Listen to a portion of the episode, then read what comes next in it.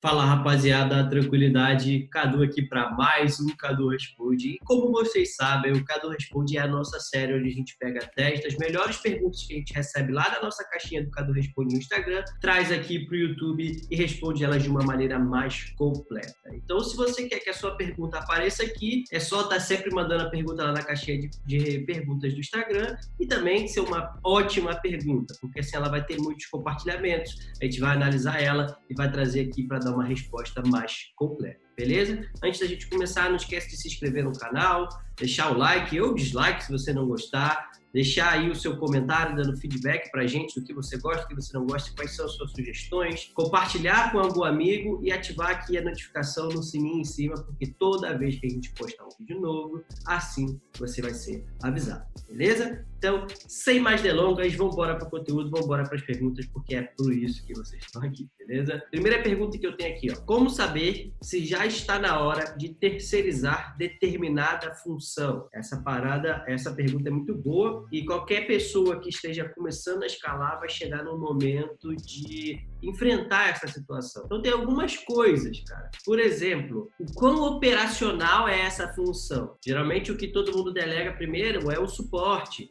responder e-mail, ah, cadê meu código de rastreio, responder comentário, converter boleto no WhatsApp, etc. Então essa é a primeira coisa que as pessoas buscam para terceirizar. É uma é uma tarefa, né, muito operacional e é fácil de delegar, porque é fácil da pessoa que você vai terceirizar aprender. E também é uma uma tarefa que contratar uma pessoa para isso não é tão caro quanto a sua hora como dono, como CEO da empresa. Essa é uma das primeiras funções que eu acho que é delegável e quando você começar a ter é, um fluxo bem grande de pedidos, de suporte de clientes, você vai com certeza querer delegar isso, porque você vai ver que seu tempo vale mais em outro lugar. Então, além disso, de que quão operacional é a tarefa, tem outro negócio de que, cara, o quanto vale o meu tempo fazendo isso aqui e o quanto vale o tempo de outra pessoa fazendo isso aqui e o quanto a gente poderia crescer se eu tivesse investido meu tempo em outro lugar, minha energia. Então, acho que isso é o momento certo de você avaliar quando é delegável. Então, eu não vou falar que é quando você estiver faturando X, etc., porque isso é relativo, porque se você tiver capital, você pode começar já é, delegando, terceirizando as coisas. Então, essa é a minha opinião, beleza? Melhor maneira de escalar um produto de ticket baixo que está empatando no Tofu. Cara,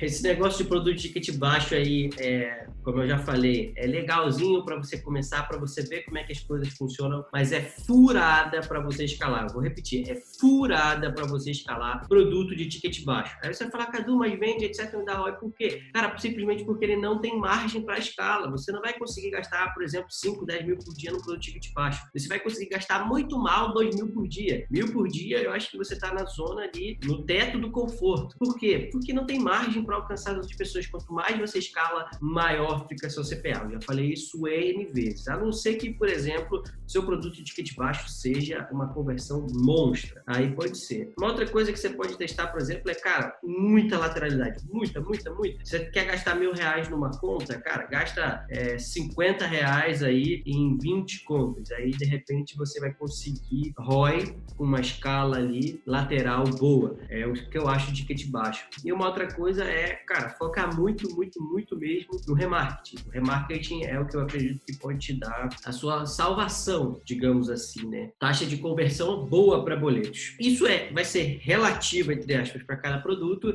Eu acho que o mínimo do mínimo aceitável de uma taxa de conversão de boletos é 20%, e eu acho que o ideal, é, ótimo, né, é 40%.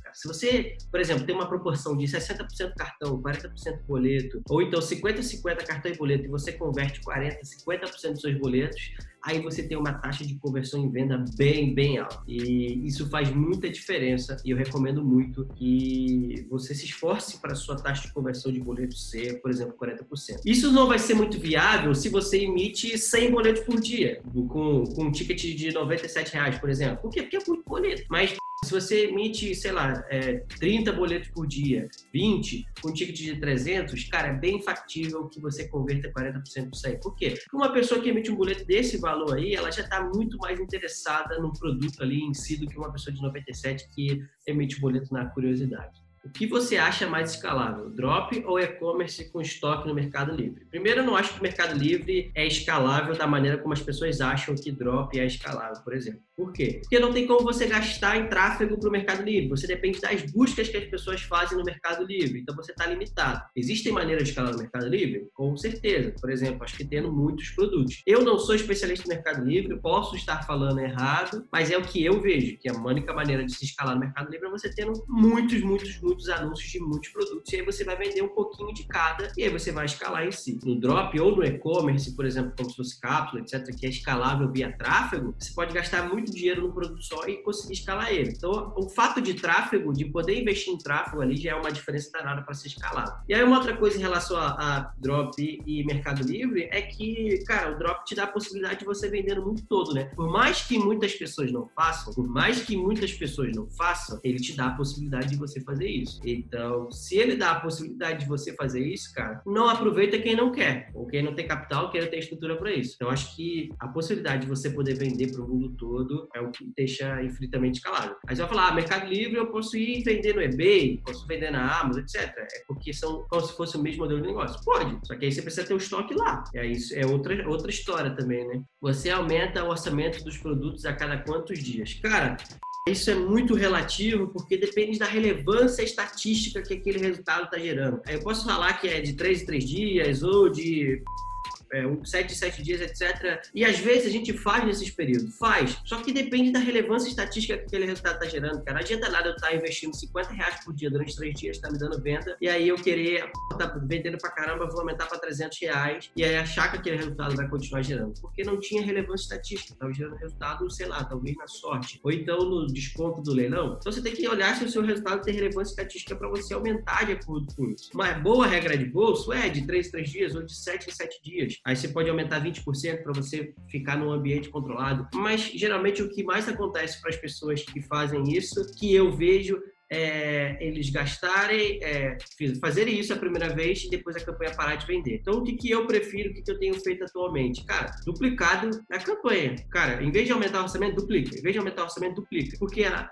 no primeiro e no segundo dia, geralmente no primeiro, que ela está duplicada, ela vai funcionar muito bem. Nos outros dias, ela nem vai funcionar bem. Eu já paro direto no final do primeiro dia e já novo no dia seguinte. Fico fazendo isso e isso dá um bom resultado, beleza? É um trabalho operacional danado, mas dá um bom resultado. Pergunta de iniciante. Para Facebook Ads, quanto mais antiga a conta, melhor para anúncios ou não? Sim, cara. Quanto mais antiga e quanto maior for o histórico positivo que essa conta tem, melhor. Pensa o seguinte comigo. Você, jovem, por exemplo, 18 anos, vai abrir uma conta no banco. O banco vai te dar um cartão de crédito? Não, não vai. Porque ele não te conhece, você não tem histórico nele e ele não sabe o que você pode fazer. Então, ele não tem nenhum motivo para te dar um cartão de crédito ou para confiar em você. Primeiro, você tem que demonstrar para ele que você é confiável e aí ele vai te dar crédito e confiar em você. Aí uma outra pessoa, por exemplo, de 40 anos, que tem um lastro aí de bom pagador de crédito na praça, nunca teve nome sujo, pô, já tem uma conta com bom crédito em outro banco, aí ele vai abrir a conta no banco novo. Aí o banco novo vai olha, puxar o CPF dele, o histórico, e vai ver, pô, essa pessoa aqui tem crédito na praça, ela é uma boa pagadora. Então, ah, olha só, fulano, já damos de cara aqui para você um cartão de crédito com 10 mil de limite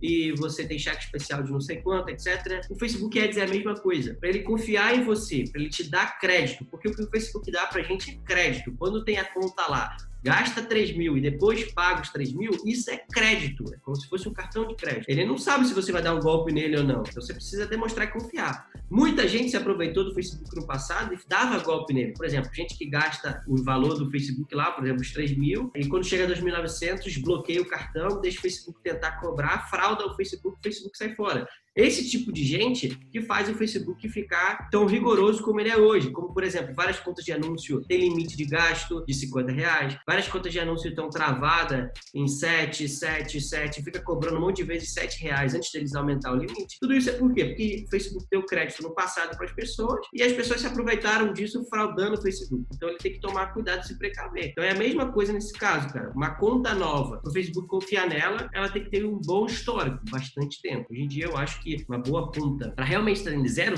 trava tem que ser 60 dias de gasto nela. Contingência com cinco perfis é o suficiente? Cara, depende da sua necessidade. Depende muito, muito, muito. Hoje em dia, como a gente está anunciando mais com advertorial, modelo mais gray para black hat, etc cinco perfis não é suficiente para mim, cara. Eu preciso de 100 para cima. Então, para mim não é. Para você, cara, que sei lá, vai anunciar loja do Shopify, vai anunciar lançamento, infoproduto, talvez seja suficiente para você. Então, você vai ter que ver o nível da rotatividade, o nível de problema que você tem, beleza? Para você saber a quantidade de perfis que vai ser suficiente ou não para você projetar para suas coisas. Em escala, você vai aumentando aos poucos o preço do produto? Não. Não vou porque eu já começo o produto com o preço que eu quero vender. Eu não faço como as pessoas de dropshipping aí, boto o preço baixo e depois tentar aumentar. Não, eu boto o preço alto e construo a estrutura em volta que eu preciso para vender aquele produto com aquele preço alto. Então, se eu preciso de um advertorial, eu faço. Se eu preciso de uma página de venda, eu faço. Se eu preciso pagar o influencer para fazer o que eu faço, então eu faço a estrutura que seja possível para vender aquele produto com o resultado que eu quero. Então, eu já começo com o preço que eu quero vender, geralmente um markup de 5 para cima, 4 sendo o mínimo, mínimo, mínimo, mínimo mesmo. O ideal é 5, 5,5 ou 6 para mim. E aí eu construo a estrutura de volta que eu preciso para vender aquele produto.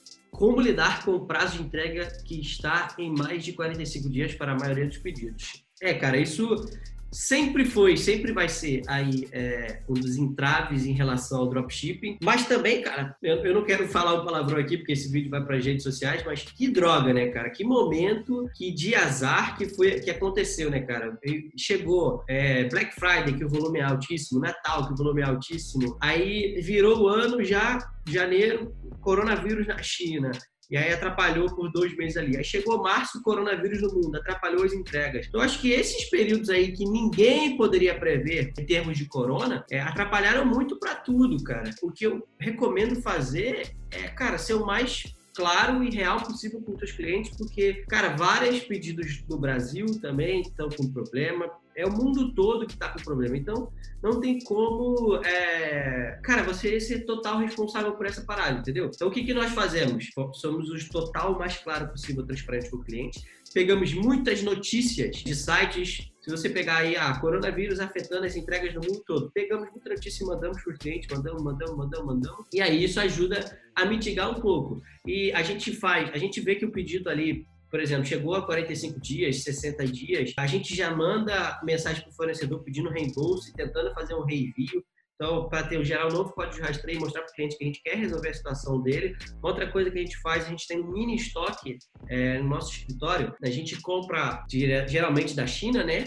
100 unidades, 50, e deixa no escritório para pedidos que são extremo do extremo, a gente enviar aqui no Brasil. Quando são casos muito extremos, a gente envia do Mercado Livre, etc.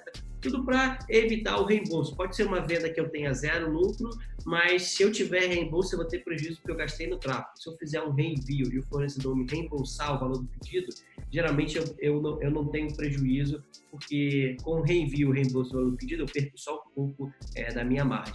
Então, isso que a gente faz, cara, seja o mais claro possível. Busca alternativas de melhora, como, por exemplo, já está existindo atualmente.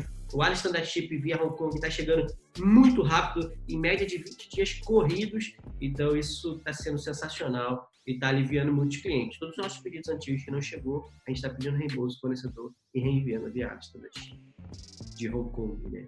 Para iniciantes no Drop, testar produtos e ads com profundidade ou variedade? Muito boa pergunta. Cara, primeiro vamos estabelecer um conceito aqui para quem não entendeu a pergunta, né? Variedade é quantidade de variantes mesmo.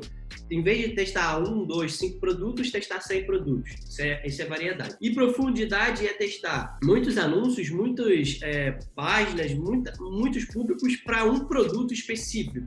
Então, isso é profundidade, isso é variedade. Eu já fui o cara muito mais da variedade Hoje eu prefiro muito mais a profundidade. Por quê? Porque cada vez mais que você investe em um produto, você aprende sobre ele, fica mais fácil você vender sobre ele. Isso para os produtos que eu já validei, né? Então, produtos que eu já validei, cara, tem que ser profundidade total. E aí tem que ver a diferença também que eu não sou como a maioria das pessoas que pegam um produto com um anúncio, uma página de vendas e tenta vender isso aí para sempre. Não, pô, a cada mês, a cada três meses, a gente muda todo o nosso funil de venda, desde a página de venda, advertorial, ao formato dos anúncios, tudo. Por quê? Porque a gente precisa renovar a oferta para o público. Então você precisa, cada três meses, mudar ali o seu gancho que você está é, alcançando o público para poder ser, continuar sendo efetivo. Porque se toda vez for a mesma oferta, o público se acostuma e o público não vai querer mais o produto. Então você precisa inovar quando você quer em termos de profundidade. Não ficar só replicando o que está funcionando. Isso é uma coisa. Outra coisa, é, para iniciantes, eu acho que vale a variedade até você encontrar um produto bom com um anúncio bom. E aí você migra para profundidade nesse produto e aí você tem que é, se dividir em variedade e profundidade. Por quê? Variedade você vai sempre precisar testar produtos novos. E aí, cara, por exemplo, eu tenho cinco produtos validados aqui que a gente investe muito neles. Profundidade. Eu não preciso testar produto toda semana, nem todo dia mais. Por quê? Porque eu tenho cinco produtos bons, lucrativos, que a gente investe e continua fazendo ficar lucrativo. Então a gente testa um produto por mês, ou dois produtos é, por mês, de acordo com a necessidade que a gente sente que está na hora de botar um produto novo, que a gente tem equipe para aguentar essa demanda. Então aí eu fico pouco variedade, muito mais profundidade. Quem está no início, quem não tem um produto que está pagando as contas da casa, cara, variedade 100%, variedade em termos de produto, e aí depois que você achou um bom, você fica profundidade, variedade, até você ter uns dois, três, quatro, porque aí você vai estar tá bem é, segurado, porque se um estiver caindo, o outro vai estar tá bom, e assim vice-versa, beleza? Então, gente, essas foram as 10 perguntas de hoje do Cadu Responde. Muito obrigado por ter assistido o vídeo até aqui. Obrigado também por quem sempre manda as perguntas lá na caixinha do Cadu Responde. Espero que vocês tenham gostado aqui do vídeo. Deixe aqui embaixo nos comentários para mim o feedback do que você achou do vídeo. Qual pergunta você gostaria que eu respondesse aqui no vídeo? Não esquece de compartilhar com os amigos se você viu alguma coisa interessante. Se inscreve aqui no sininho, na notificação, para receber os avisos de todos os vídeos novos que a gente postar aqui no canal. Não esquece também de se inscrever no canal, porque isso ajuda muito e é o feedback pra gente de que a gente está fazendo um bom trabalho, beleza? Então, é isso aí, rapaziada. Tamo junto e vamos mandar bala!